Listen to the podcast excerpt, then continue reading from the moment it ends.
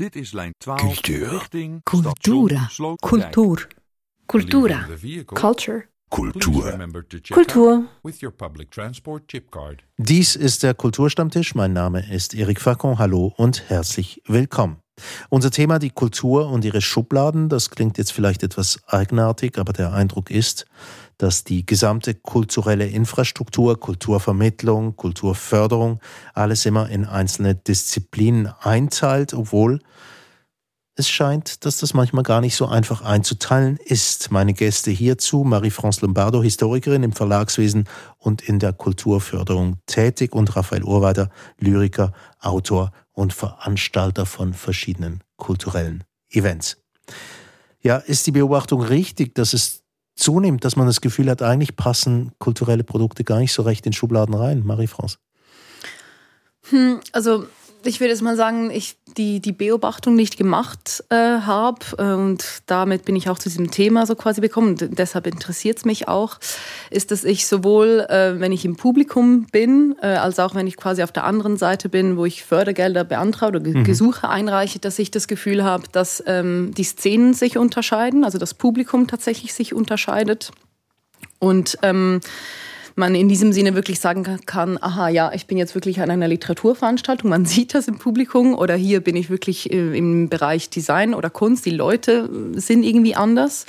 Und in der Förderung habe ich das gemerkt, weil äh, man, wenn man Gesuche einreicht, muss man sich irgendwie so ein bisschen diesen Schubladen den Schubladen eigentlich anpassen. Es gibt ja Literaturförderung, es gibt Theaterförderung, es gibt Kunst und ähm, Institutionen, die Förderung anbieten, so in diesem Sinne, ähm, bewegen sich oft in diesen Schubladen.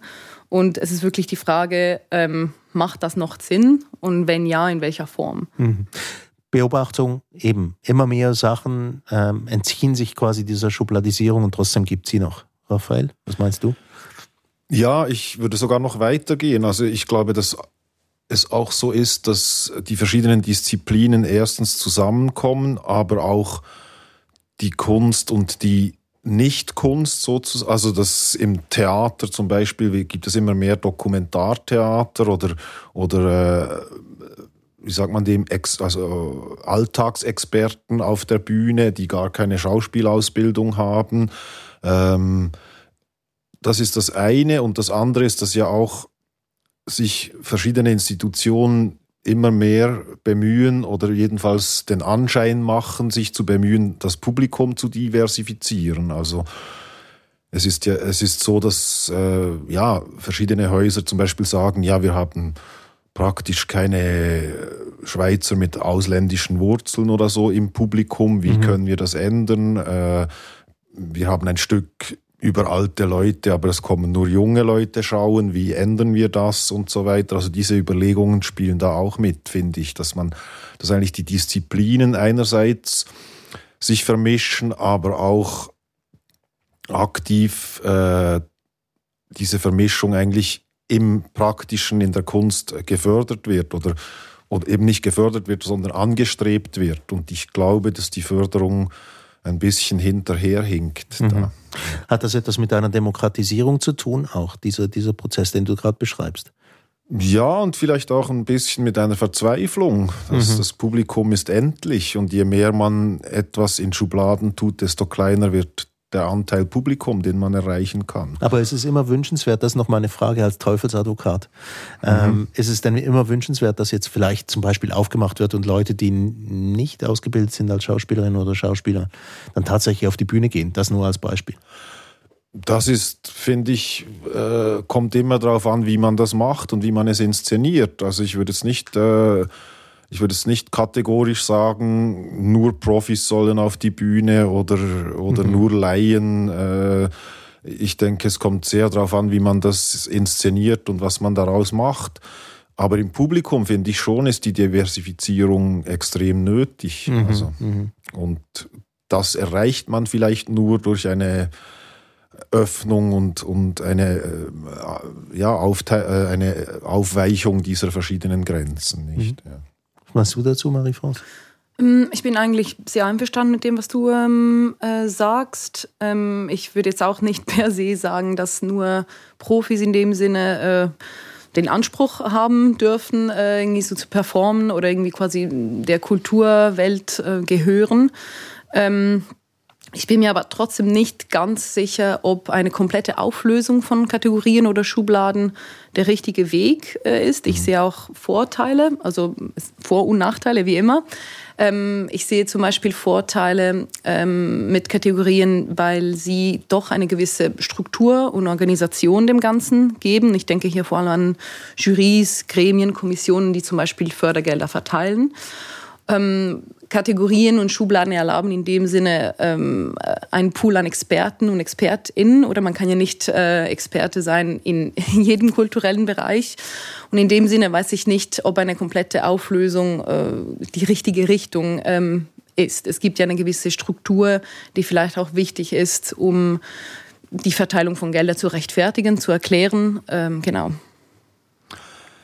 Ja, das bin, ich bin auch einverstanden. Es ist einfach ein, zum Teil ein zweischneidiges Schwert, weil dann die Förderungsstrukturen eigentlich auch die Produkte mitbestimmen oder die Situation der Künstler, auch die finanzielle mitbestimmen. Also was mir zum Beispiel immer aufgefallen ist, weil ich in der Musik und im Theater und in der Literatur tätig bin, wie viel schwieriger es ist, zum Beispiel für populäre Musik irgendwelche Gelder aufzutreiben und die meisten äh, Musiker, die ich kenne, sind oder sehr viele sind nicht Profis und sie können es sich gar nicht leisten, Profis zu sein, auch wenn sie auf einem Niveau spielen, wenn ein Schauspieler auf dem gleichen Niveau ist, ist er Profi, würde mhm. ich jetzt mal behaupten. So. Mhm, mhm. äh, und ich habe mir mal einen Traum verwirklicht vor ein paar Jahren, dass ich nämlich ein Theaterstück gemacht habe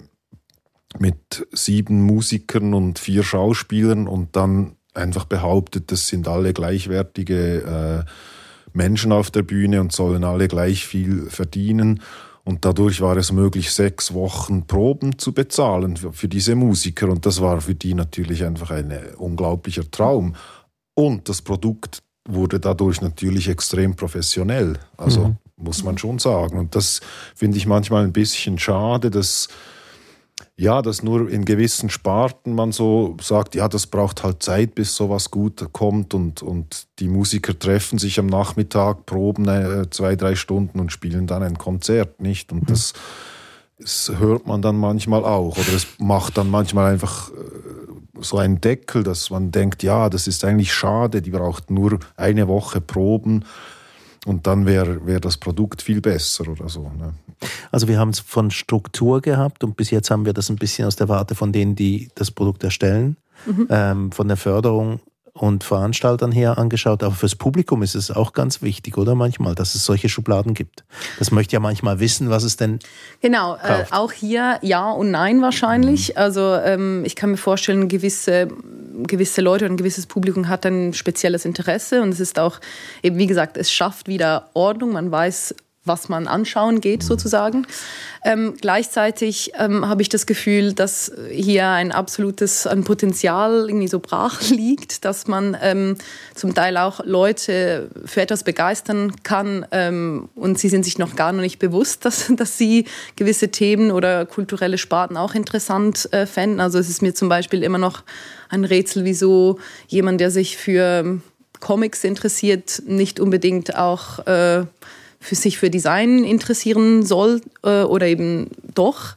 Ähm, also ich finde, äh, die Auflösung von Sparten oder eben eine gewisse Interdisziplinarität kann auch ähm, absolute Vorteile haben für das Publikum. Man eröffnet Möglichkeiten und man mischt Interessen. Wie das Thema aufgekommen ist, habe ich mich eins gefragt, das mit diesen Trennlinien und klaren mhm. Schubladisierungen. War denn das jemals wirklich gültig? Ist diese Interdisziplinarität wirklich so neu? Also ich gebe jetzt ein Beispiel. Comics, mhm. ein Gebiet, mit dem du dich gut auskennst, Marie-France. Mhm. Ähm, da war doch immer schon die Frage, ist jetzt das, was ist es das? Ist das Literatur mit Bildern? Ist, jetzt das, ist es das bildende Kunst mit Text? Oder? Also Comics und in dem Sinne Graphic Novels sind ja fast per Definition im Jahr interdisziplinär, Graphic Novels. Mhm. Ähm, und äh, das ist tatsächlich ein, in dem Sinne ein spezieller Fall. Ich kann jetzt nur davon sprechen, kenne mich eher so äh, in dem Bereich aus. Und genau, ist es Literatur, ist es bildende Kunst? ist es zum Teil sogar Design. Es geht ja auch in, Buch, in Richtung Buchgestaltung. Ähm, und das ist interessant zu sehen in dieser Bereich, wo er platziert wird, in der Vermittlung und in der Förderung. Also oft sind es mhm. halt Fördergelder aus dem Literaturpot, aber Ausstellungen äh, sind zum Beispiel eher dann im Bereich ähm, Illustration, Kunst. Also wo platziert man sowas? Es ist, ähm, es ist ein Niche-Bereich, äh, der schwer zu platzieren äh, ist. Und ein Bereich, der es darum in der Schweizer Kulturförderung auch ziemlich schwer gehabt hat, die längste Zeit, oder? Absolut, ja. Also ähm, ich kenne das aus einer eigenen Erfahrung, dass man oft in der Literaturförderung nach ähm, Finanzierung sucht. Ähm, es gibt jetzt ein Pilotprojekt zum Beispiel von Pro Helvetia. Äh, zwischen 2020 und 2021 haben sie ähm, Kreationsbeiträge für Comicschaffende äh, geschaffen, aber eigentlich ist es immer ein, ein ziemlicher Kampf, ähm, weil, genau weil diese Disziplin eben kein richtiges Zuhause hat ähm, mhm. oder ähm, noch finden muss? Oder ist es selbstständig? Ist es eine selbstständige Disziplin? Das ist vielleicht auch eine Frage. Gehört das gar nicht zu Literatur oder zu Kunst? Ja, selbstbewusst, selbstbewusst sagt man ja, es sei die neunte Kunst, oder? Ja, ja, aber es ist ja auch so, dass, dass es noch ein anderes Problem gibt bei Comics, nämlich die, ja, die Einteilung in Populärkultur und sogenannte Hochkultur. Also ich glaube, dass das Comic immer noch von einigen Leuten als problematisch angeschaut oder als, als nicht kunstwürdig angeschaut wird, weil man so, äh, ja, so veraltete Ideen hat, dass jemand eben, dass das für Kinder ist und so weiter. Und äh, mhm. Es ist alles Mickey Mouse und Donald Duck, obwohl ja, auch das Kunst ist. Ja, natürlich, das ist auch große Kunst. Ja. Also wenn ich vielleicht noch dazu was sagen kann, ich glaube wahrscheinlich in der sogenannten, was auch immer das heißt, Hochkultur ist das sicher angekommen. Also es werden auch Comics und Graphic Novels in Kulturabteilungen von Zeitungen besprochen etc. Mhm. Aber klar, quasi für das breitere Publikum ist es oft noch ein, ähm, ein ähm, ja, ein ein Bereich, der nicht so zu greif, also nicht so zu fassen ist oder eben mhm. oft äh, in Zusammenhang gebracht wird mit etwas, was für Kinder gemacht mhm. wird. Mhm. Ich wollte noch mal auf dieses Stichwort zurückkommen, diese Interdisziplinarität, ähm, ob das jetzt wirklich ein neues Konzept ist. Und jetzt wollen wir mal aufs Theater zu sprechen kommen. Ich meine, da wirken ja auch ganz verschiedene Leute zusammen mit ganz verschiedenen Kompetenzen, die auch ins Künstlerische reingehen. Und dennoch, wenn es gefördert wird, am Schluss ist es Theater, wie du am Beispiel vorher mit den Musikern eigentlich gezeigt hast. Also so ganz neu ist es nicht. Nein, und ja, ich meine, dazu kommt ja, also eben von, von wegen ganz neu. Ich meine, früher hat man vom Barockmenschen geredet oder so oder vom Universalgenie und heutzutage ist es ja oft immer noch so, dass Leute, die sich als, also als Künstlerinnen oder Künstler ausgeben oder davon leben wollen, sind ja wie auch finanziell gezwungen, ganz viele verschiedene Dinge zu tun. Also äh, ich, ich, es ist unmöglich, nur Lyrikerin zu sein. Mhm. Also, Weiß zum, einer aus eigener Anschauung. Ja, zum Beispiel. Also ich, ich äh, war schon Lichtdesigner, äh, Soundmischer, äh, Musiker, äh, Übersetzer und nicht nur, weil ich das alles sehr gerne mache und unbedingt alles äh, machen will, sondern ja, auch weil es manchmal nicht anders geht, nicht? Also. Mhm. Aber eben, das Ganze läuft dann im Fördertopf Theater. Ja, also oft, ja, ja, aber Theater ist natürlich, ist halt ein bisschen wie Film, also ein bisschen kleiner natürlich, aber es ist ja ähnlich wie Film. Also im Film brauchst du ja dann auch ein Budget mit ganz verschiedenen Menschen, die zum Teil Künstler sind oder zum Teil sind sie Handwerker, zum Teil sind sie äh, Werbefachleute oder was auch immer, das äh, kommt natürlich sowieso zusammen, diese Interdisziplinarität und wird dann einfach in einem Budget der, unter einem Stichwort zusammengefasst. Ja. Nun, wir haben es festgestellt, also es gibt, es gibt tatsächlich eine Interdisziplinarität, die ähm, vielleicht auch zunimmt heutzutage, vielleicht existiert sie schon ganz lange in, in bestimmten Bereichen. Ähm, was mich jetzt wundernehmen würde, kämpft man denn als Künstlerin oder Künstler gegen solche Einteilungen? Oder muss man sich damit arrangieren, oder? Ich glaube, dass wahrscheinlich kannst das eher du vielleicht beantworten, also als Künstler, Kulturschaffende. Ich sehe mich vielleicht eher auf der anderen Seite und nicht als ähm, Künstlerin. Ja, also ich glaube, man wird dann halt auch ein bisschen pragmatisch und denkt, ja, wie ist es am einfachsten, Geld äh, aufzutreiben, nicht? Also wenn dann jemand ja, ich meine, im Moment mache ich vor allem Theater mit einer Schauspielerin und einem Musiker, aber mit sehr viel Video dazu und äh, ganz viel Kostüme. Äh, das könnte auch als Performance Art angeschaut werden, aber äh, ich habe absolut keine Connection in die Kunstszene und schon gar nicht in die Performance-Kunstszene, also sehr wenig. Äh, sehe ich da Möglichkeiten, Geld aufzutreiben, dann sage ich halt, dann verkauft man es halt als Theater. Und solange das gut geht, geht es gut. Das ist dasselbe wie mit dem Konzert. Das äh, das ich als Theater verkauft habe. Also ich, ich glaube, man geht dann einfach an die Töpfe, die man kennt, auch mhm.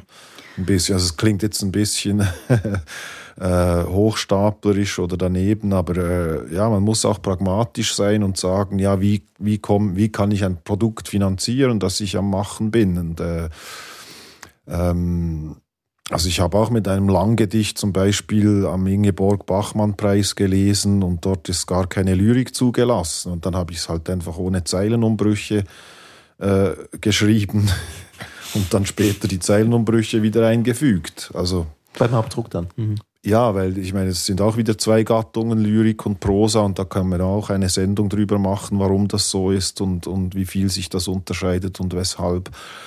Äh, eben, ich denke, das es sind oft ja nicht die, äh, die, die Leute, die es machen, die eine Kategorie auswählen äh, beim Machen, sondern die Kategorie wird entweder von außen aufgestülpt oder die Förderung äh, bestimmt dann, was es ist oder so. Mhm. Etwas, was vielleicht in diese Richtung geht, ist, ähm, ich glaube, seit letztem Jahr oder dieses Jahr, ich bin mir nicht ganz sicher, ähm, gibt es ja beim Bundesamt für Kultur nicht mehr die Theaterpreise und die Tanzpreise, die mhm. separat waren, sondern es ist jetzt quasi unter dem Schirm Preise darstellende Künste zusammengeführt worden. Mhm.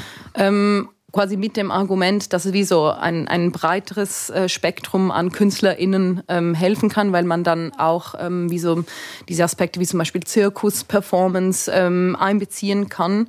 Und mhm. da ist halt die Frage eben, ähm, geht das in Richtung, man hilft mehreren äh, Leuten mhm. oder geht da etwas verloren, weil man diese Sparten quasi vermischt. Ich weiß nicht. Mhm. Das ist auch, aber das ist zum Beispiel ein Versuch, mal so quasi eine gewisse Interdisziplinarität strukturell zu, zu ändern. Ja, das ist ja dann letztendlich wieder die Frage, äh, oder kommt da auf, soll man ein Gießkannenprinzip machen, also der gleiche Anteil Geld einfach breiter streuen, oder äh, soll man viel zielgerichteter äh, Geld verteilen. Ähm, also es wäre ja schön, wenn es auch Schweizer Zirkuspreise gäbe und Schweizer Performance Art Preise und Schweizer Lyrikpreise und Prosapreise, aber das funktioniert halt nicht, weil es einfach viel mehr äh, Geld wahrscheinlich kosten würde, nicht? Mhm. Und, äh, aber gleichzeitig eben die Frage bleibt, kämpft man denn damit als Künstlerin oder Künstler mit diesen Einteilungen, oder? Also pff, ich glaube, wenn man falsch eingeteilt wird durch Nichtwissen, dann schon.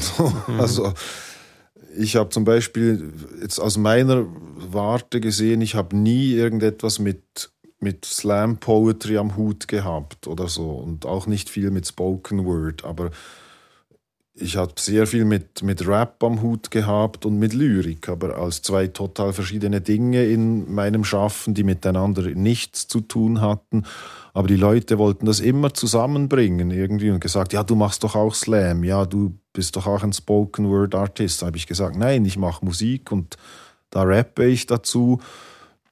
Oder ich mache Lyrik und das äh, schreibe ich in einer anderen Sprache, nämlich Hochdeutsch und nicht Schweizerdeutsch und das hat miteinander nichts zu tun. Und doch wurde ich dann immer wieder eingeladen, beides zu machen oder so. Mhm. Und dann fühlte ich mich schon ein bisschen wie ein, ja, wie ein Zirkuspferd oder so.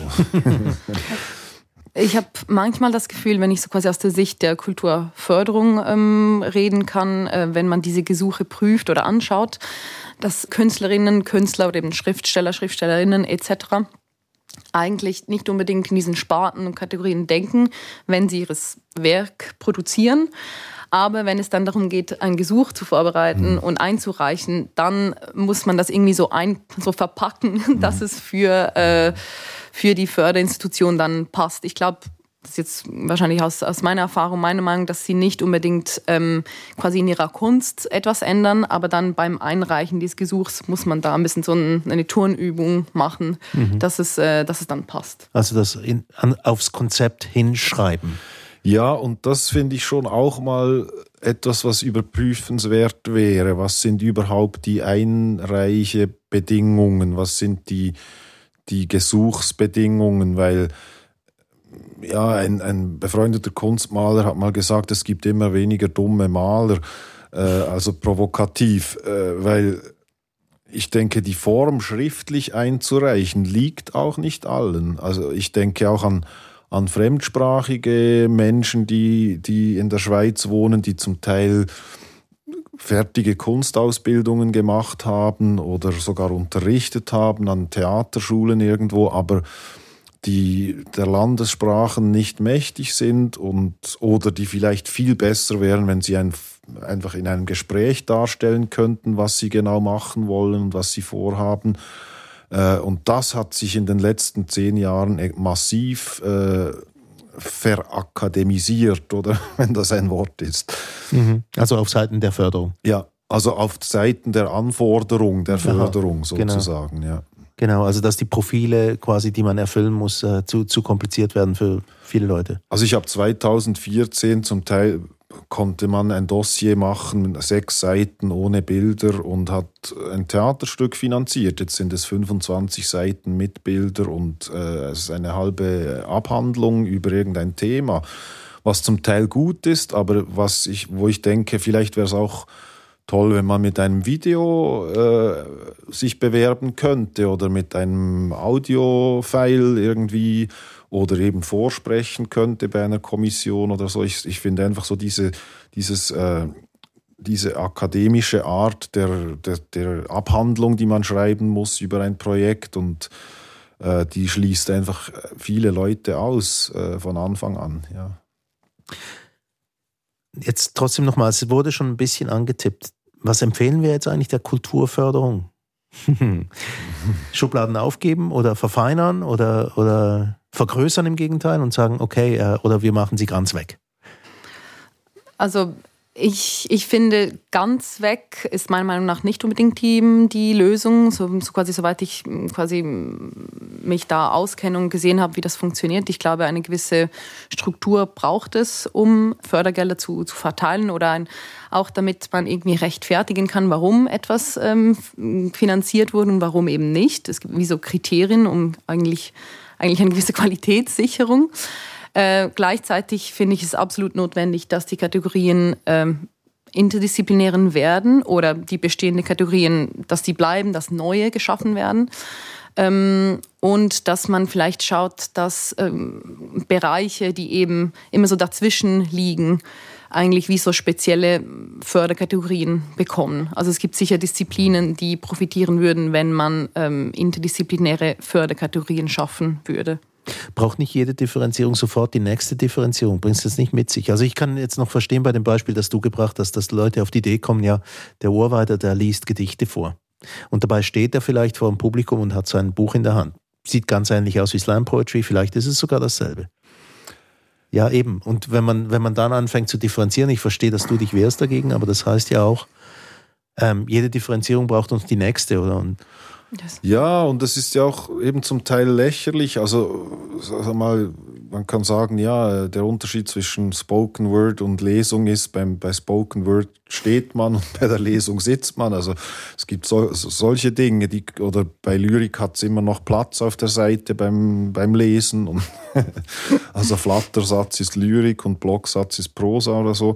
Ähm, es ist immer die Frage, also ich denke, die Kulturförderung muss sich stetig und immer auch überprüfen, also ob sie noch zeitgemäß ist und also zum Beispiel die Webseite der Pro Helvetia ist nicht mehr zeitgemäß, finde ich, so wie man sich dort bewerben muss. Das ist absoluter Humbug. Das muss unbedingt überarbeitet werden. Aber das müssen auch wir als Künstler rückmelden, der Pro Helvetia, weil sie bewerben sich ja nicht selbst auf dieser Homepage. Mhm. Ähm, also wenn Sie es müssten, wenn würden Sie- sich vielleicht abändern. ja, genau. Wenn Sie selber sich, also jeden Monat für Ihren Lohn sich bewerben müssten, dann würden Sie merken, das System ist nicht mehr gut. Weil ich, also ich, wenn ich versuche, einen Antrag als Übersetzer, als Privatperson zu stellen, komme ich in einen Entscheidungsbaum rein, in den ich gar nicht hineingehöre oder so. Das ist das eine, also dieses stetige sich selber überprüfen und auch Rückfragen bei den Künstlerinnen und Künstlern, wie habt ihr diese Förderung erlebt, was können wir verbessern? Das ist das eine. Das andere finde ich auch, dass man sich überlegen sollte in der Kulturförderung, ähm, Anfängerförderung und Förderung von gestandenen Künstlern, muss das immer die gleiche Art Bewerbung sein oder so. Also ich muss als Berner Künstler, der seit fast 30 Jahren in Bern Kunst macht, immer noch meine Niederlassungsbewilligung kopieren und mitschicken, wenn ich Geld will von der Stadt Bern und vom Kanton. Ich muss jedes Mal wieder meinen Lebenslauf mitschicken und ein Pressedossier, was ich alles gemacht habe. Finde ich so, Vielleicht tauche ich ja irgendwo im Computer auf. Zum Beispiel, und vielleicht könnte es auch sein, dass jemand mal sagt, du, der macht jetzt seit 30 Jahren Kunst, der hört wahrscheinlich nicht auf damit. Man könnte ihm ja auch einfach ein bisschen Geld geben. Also ich werde jetzt ja nicht mehr Busfahrer, wenn ich jetzt zwei Projekte nicht angenommen werden, für die ich mich bewerbe. Also es gibt solche Fördermodelle in anderen Ländern, dass ein Autor nach drei Büchern äh, eine Rente kriegt, sozusagen vom Staat. Und das ist nicht die dümmste Art zu fördern, weil die Zeit, die man mit, mit Dossier schreiben und, und Hürden überwältigen und die Planungsunsicherheit, die man hat, äh, ist eigentlich äh, unangenehm beim Arbeiten. Also Findest du denn, dass das ähm, quasi Kategorie, also von den Kategorien abhängt? Also hängt es da damit zusammen, dass diese, diese Schubladen bestehen oder geht es in diesem Sinne fast um etwas anderem eigentlich, um die Tatsache, dass das Gesuch einreichen von, von der Admin-Arbeit unglaublich mühsam ist, weil das, also es scheint mir eigentlich nicht unbedingt im Zusammenhang mit den Kategorien zu stehen. Nein, wir kommen da schon fast in eine Grundlohndebatte hinein. Äh, aber äh, ich denke halt, dass, ja, dass äh, groß, große Teile der Admin auch auf der Förderungsseite, man muss Kommissionen haben, zehn verschiedene äh, Kommissionsmitglieder, die müssen bezahlt sein, die müssen zu Hause Dossiers studieren und so weiter, die wir dann zu Hause mit sehr viel Aufwand machen müssen und so. Und am Schluss äh, ja, ist der Fördertopf immer gleich groß, aber es bewerben sich immer mehr und so. Äh, vielleicht gäbe es eine andere, also ich, ich habe jetzt nicht die Lösung auf der Hand, aber ich denke mir, man sollte immer wieder so auf der Förderseite auch vielleicht ja grundsätzliche Retreten machen und eben Ländervergleiche sagen, ja, wie machen die das in, den, in der UK, wie machen sie es in Schweden, wie machen sie es äh, in, wo kommen die erfolgreichsten oder die glücklichsten Autorinnen her oder so, also was auch immer. Aber auch ein bisschen überlegen, wie könnte man damit umgehen. Also, weil, Aber Förderung hat ja auch mit Kategorien zu tun. Also es gibt gewisse Kategorien, die werden bevorzugt behandelt. Das ist auch klar. Also eben, wir hatten das Beispiel populäre Musik im Vergleich zu, zu klassischer Musik. Äh, klassischer Musik zum Beispiel. Die, die kommen ja schlechter dran. Also ich möchte euch damit nur zu den, wir müssen jetzt das nicht debattieren unbedingt. Das ist wirklich Inhalt einer, eines separaten Kulturstammtisches, aber ich möchte euch ein bisschen sanft in die Kategorien zurückführen. Mhm. Ähm, wir stellen fest, es, es ist quasi wie klar, dass die Zukunft hybridere ähm, Kulturmanifestationen und, und Kunstprodukte haben wird. Jetzt gleichzeitig hat man das Gefühl, dass gerade während der Pandemie hatte ich das Gefühl, dass man auf Künstlerinnen und Künstlerseite ähm, doch auch sehr stark in Kategorien dachte. Wir sind hier und alle kämpfen irgendwie um ihr Überleben. Und da hat sich etwas gezeigt, so akzentuiert. Eigentlich war es kein Miteinander von diesen verschiedenen Kultursparten, sondern eher so ein bisschen fast schon gegeneinander.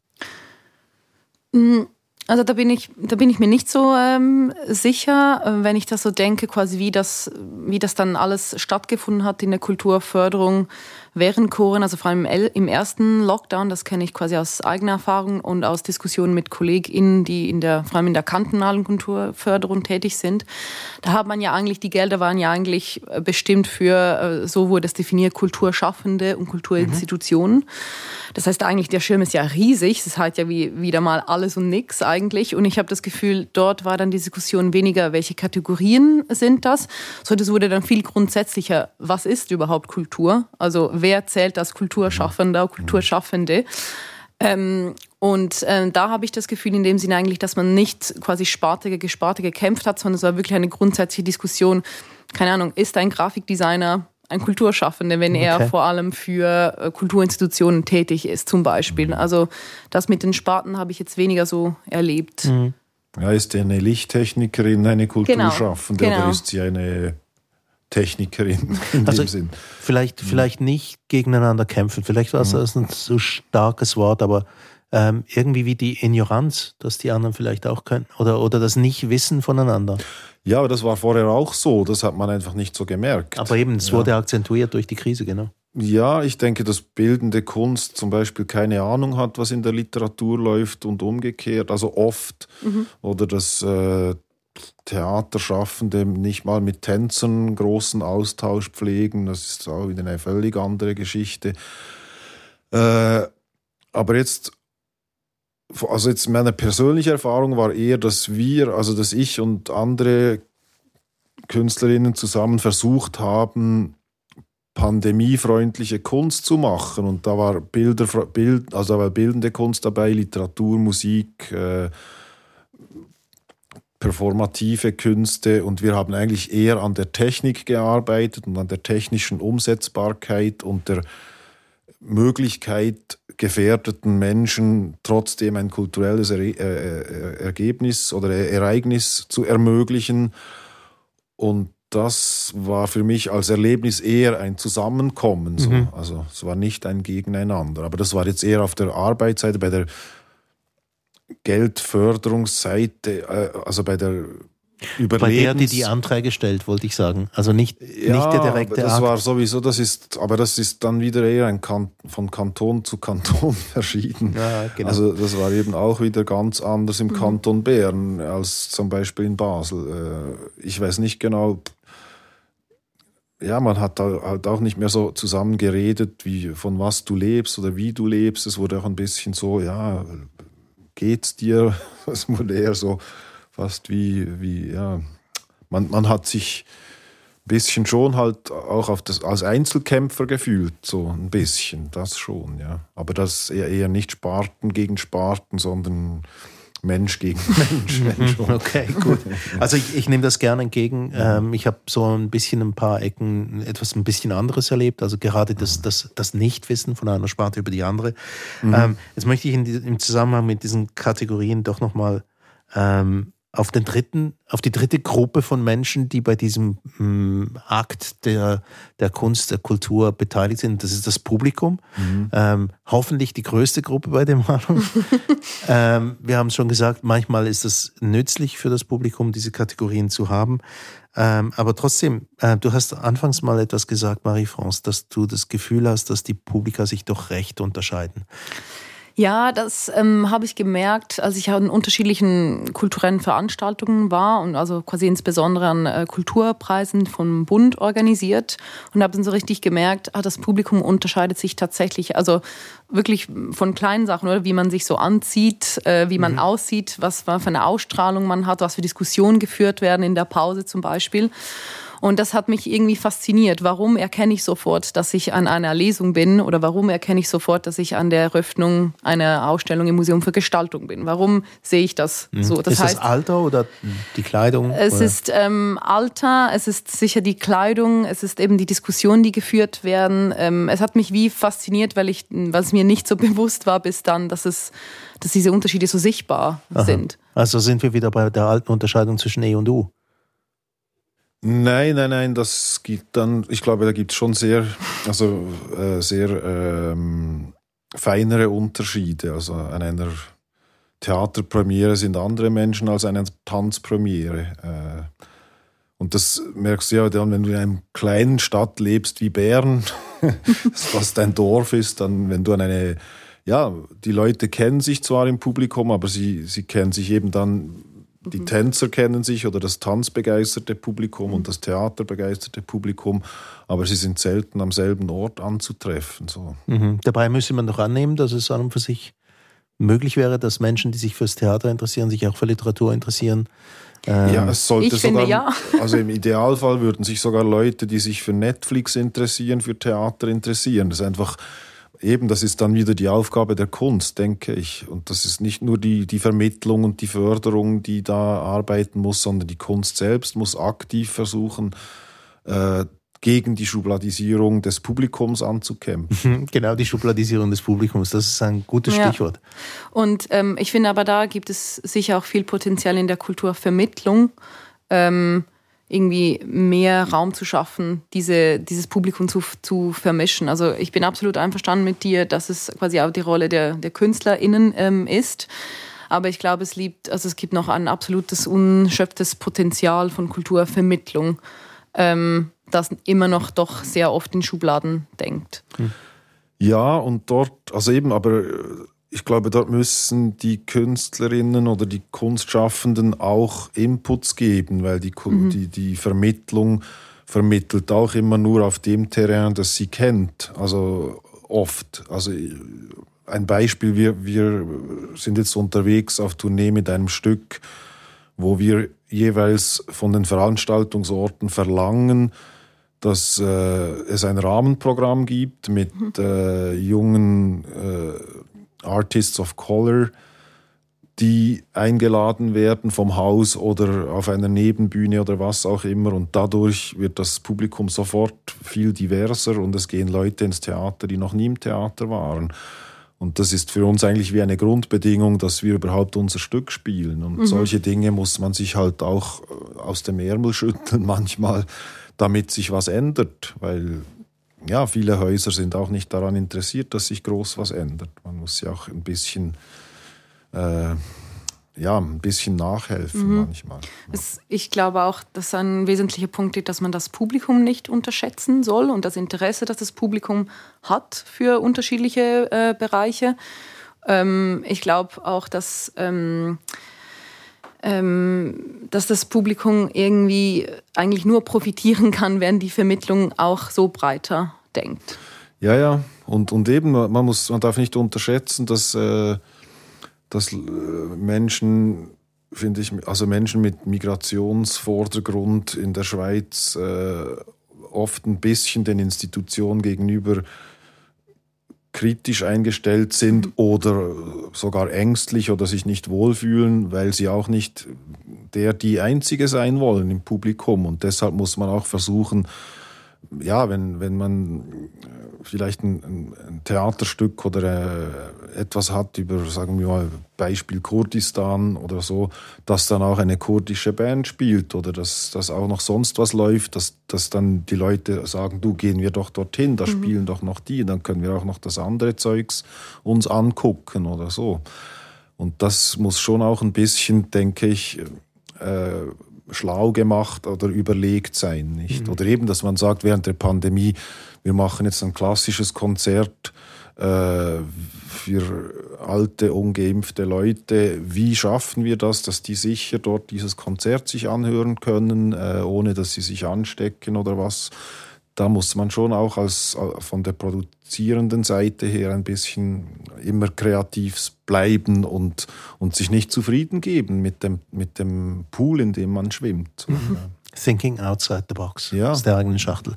Herausdenken und Vermittlung ähm, ist wichtig und ein Stichwort möchten wir einfach mitnehmen zum Schluss dieses Kulturstammtisches, das, das des Potenzials, das noch nicht ganz erfüllt ist oder das in Zukunft dann auch angezapft werden muss. Das war der Kulturstammtisch zu den Schubladen in der Kulturförderung auf Seiten des Publikums, in den Köpfen der Menschen im Zusammenhang mit dem, was Kultur ist. Herzlichen Dank für den Besuch, Marie-France Lombardo und Raphael Urweiter. Der Kulturstammtisch, wenn Sie noch weitere Ausgaben hören wollen, die finden Sie unter kulturstammtisch.ch. Der Newsletter, der kann abonniert werden unter info at kulturstammtisch.ch. Mein Name ist Erik Facon.